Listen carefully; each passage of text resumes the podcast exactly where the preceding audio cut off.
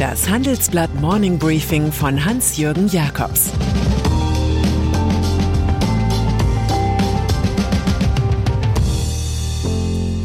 Guten Morgen allerseits. Heute ist Donnerstag, der 20. Oktober 2022. Und das sind unsere Themen. Kampf den Zufallsgewinnen der Energiekonzerne. Norwegen wird zum großen Krisenprofiteur. Liz Truss oder Wem der Big Ben die Stunde schlägt. Nach einer kurzen Unterbrechung geht es gleich weiter. Bleiben Sie dran. Die deutsche Wirtschaft steht vor neuen Herausforderungen. Und Sie möchten aktiv die Zukunft mitgestalten? Dann sind Sie beim Handelsblatt CFO Summit 2024 genau richtig.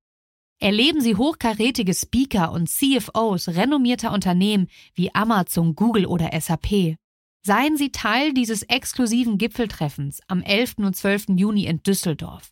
Mit dem Code Podcast sparen Sie bei der Anmeldung 15%. Alle weiteren Infos unter handelsblatt-cfo-summit.de. Habeck plant Strompreisbremse. Zu den Feinheiten der aktuellen Politik gehört der Unterschied zwischen Übergewinnen und Zufallsgewinnen. Beide sind Ausdruck wettbewerbsloser Oligopole, die sich in einem System eingenistet haben, das einmal Marktwirtschaft hieß. Doch Übergewinne sind die Größe, gegen die die EU-Kommission in Sachen Energie bei den Stromkonzernen vorgehen will. Die Bundesregierung verbalisiert dagegen Zufallsgewinne der Energiekonzerne. Sie sollen zum Wohl der Verbraucherinnen und Verbraucher abgeschöpft werden, um so den Strompreis zu dämpfen.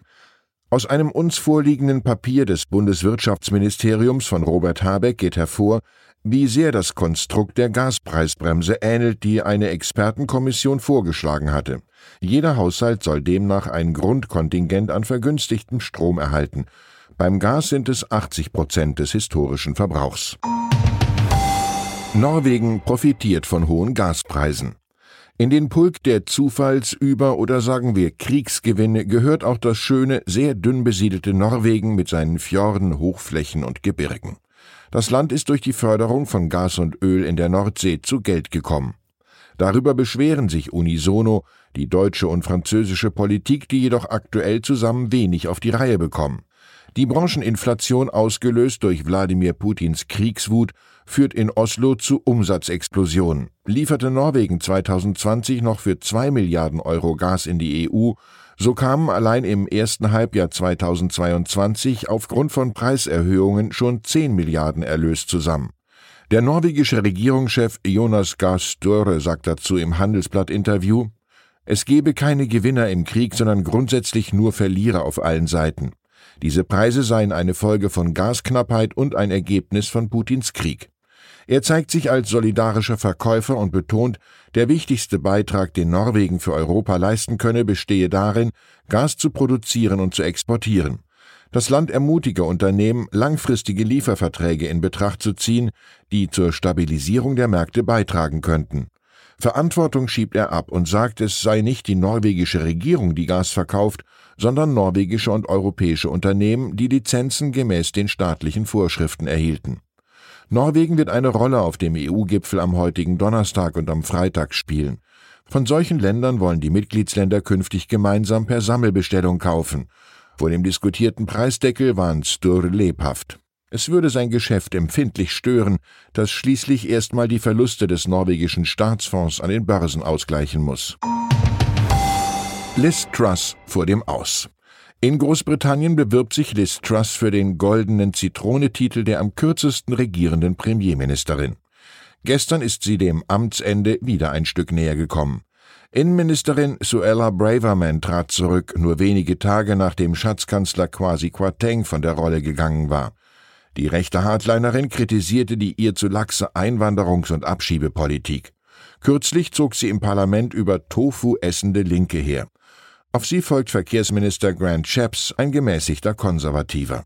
Gestern Abend wiederum fanden die Tories nur mühsam zur Ablehnung eines Fracking-Verbots zusammen, das die Labour-Opposition forderte. Das Ganze war brisant, da auch viele Tories Fracking kritisieren und Truss Aufhebung eines Moratoriums für die umweltschädliche Energiegewinnung ablehnen. Zunächst hatte die Fraktionsführung der Konservativen den Event von Westminster sogar zur Vertrauensabstimmung über die Regierung hochjatzen wollen, doch dann hielt man den Ball lieber flach. Den eigenen Rücktritt lehnt Liz Truss ungeachtet aller Häme über sie noch ab. Sie sei eine Kämpferin und keine Drückebergerin. Wahlwiederholung in Berlin. Gehen wir zur Abwechslung mal in unsere Hauptstadt deren Zustand der Nichtperfektion man amüsant und außergewöhnlich, andererseits aber auch schrecklich dysfunktional nennen könnte. In dritte Weltstaaten geht es oft effizienter zu.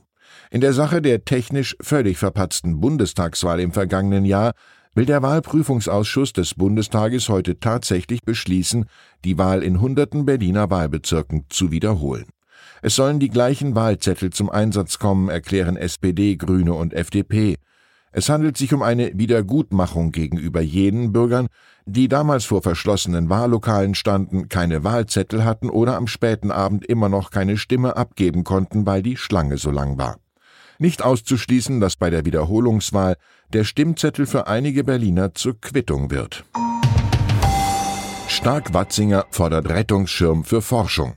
Am heutigen Donnerstag berät der Bundestag einen Antrag der Unionsfraktion, in der Energiekrise auch der Forschung in Deutschland mit einem Entlastungspaket und einem Notfallfonds zu helfen. Bundesforschungsministerin Bettina Stark-Watzinger will da nicht zurückstehen.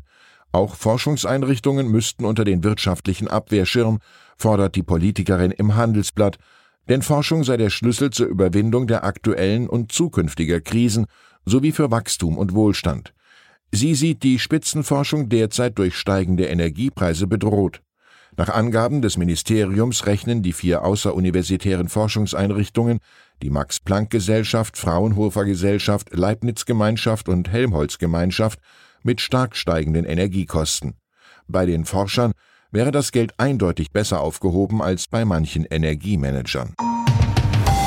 Und dann ist da noch der Multiunternehmer und Ex-Ministerpräsident Silvio Berlusconi, der in Brüssel als Christdemokrat gilt, sich selbst aber als guter Freund von Kriegsherr Putin sieht. Vor Abgeordneten seiner Partei Forza Italia hat der 86-Jährige unter dem Siegel der Verschwiegenheit verdächtig viel Verständnis für Russlands Überfall auf die Ukraine gezeigt. Auf einer Tonaufnahme seines Auftritts ist zu hören, wie er die Ukraine beschuldigt, das Minsker Friedensabkommen von 2014 durch Angriffe auf die neu gegründeten Republiken im Donbass gebrochen zu haben. Diese hätten dann Russland um Hilfe gebeten. Er habe seine Verbindung zu Präsident Putin ein bisschen wiederhergestellt, verkündet der Greis. Nachdem ihm Putin zum Geburtstag 20 Flaschen Wodka und einen wirklich netten Brief schickte, habe er mit Lambrusco-Flaschen und einem ebenso süßen Brief geantwortet. Berlusconi habe lediglich eine alte Geschichte erzählt, relativiert ein Sprecher. Vielleicht sind Lobeshymnen auf den Kreml doch ein wenig zu viel für Europa, wenn Forza Italia Teil einer rechtskonservativen Regierung unter der neofaschistischen Wahlsiegerin Giorgia Meloni werden sollte. Ich wünsche Ihnen einen herrlichen Tag. Vielleicht findet sich ja etwas Lambrusco. Es grüßt Sie herzlich Ihr Hans-Jürgen Jakobs. Zur aktuellen Lage in der Ukraine. Wie Putin den Energiekrieg gegen den Westen doch noch gewinnen will. Die Gaspreise fallen weiter, Putins Energiewaffe verliert damit an Schrecken. Doch in der EU wächst die Sorge vor neuen Kriegstaktiken des Kremls. Die russische Wirtschaft ist robuster als erwartet, was vor allem am Staat liegt. Das Wiener Institut für internationale Wirtschaftsvergleiche sieht aber für 2023 einen erneuten Rückgang der russischen Wirtschaftsleistung. Die Teilmobilmachung verschärfe den Abschwung. Weitere Nachrichten finden Sie fortlaufend auf handelsblatt.com/Ukraine. Das war das Handelsblatt Morning Briefing von Hans-Jürgen Jakobs, gesprochen von Peter Hofmann. Die Welt steht vor gewaltigen Herausforderungen. Zum einen die Energiewende voranzutreiben und gleichzeitig den Klimawandel einzudämmen. Und auch der Energieträger Wasserstoff gewinnt weltweit immer mehr an Bedeutung. Doch wie geht es weiter? Erfahren Sie mehr auf dem Handelsblatt Wasserstoffgipfel 2024 am 12. und 13. Juni in Essen. Infos unter handelsblatt-wasserstoffgipfel.de. Mit dem Vorteilscode Wasserstoff 2024 erhalten Sie einen Rabatt von 15% auf die Tickets.